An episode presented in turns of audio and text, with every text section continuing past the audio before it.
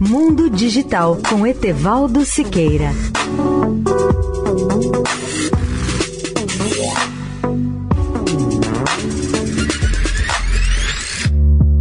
Olá, ouvintes da Eldorado. Além das transformações econômicas profundas, a humanidade tem lidado com alguns novos problemas no último ano, como, por exemplo, a pandemia global, a mudança climática e tensões geopolíticas aumentadas sobre a Ucrânia e Taiwan, para citar apenas dois exemplos. O problema mais intrigante que os astrônomos enfrentam, entretanto, é a tentativa de fazer contato com extraterrestres ou formas de vida alienígenas. Alguns cientistas perguntam, contudo, se temos o direito de fazê-lo. Mas no futuro podemos olhar para trás e fazer uma pergunta muito mais importante.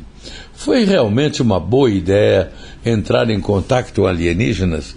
Michio Kaku, famoso físico teórico e autor de diversos livros, não está sozinho em pensar que qualquer tentativa bem-sucedida de alertar as inteligências extraterrestres sobre nossa presença pode ser uma ideia terrivelmente má ele acha que seria o maior erro da história da humanidade, como disse ao jornal New York Times no ano passado.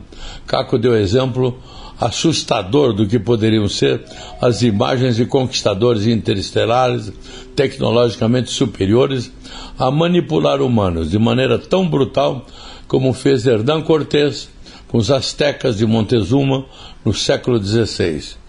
A eventual chegada de alienígenas não seria uma visão bonita nem agradável, diz ele.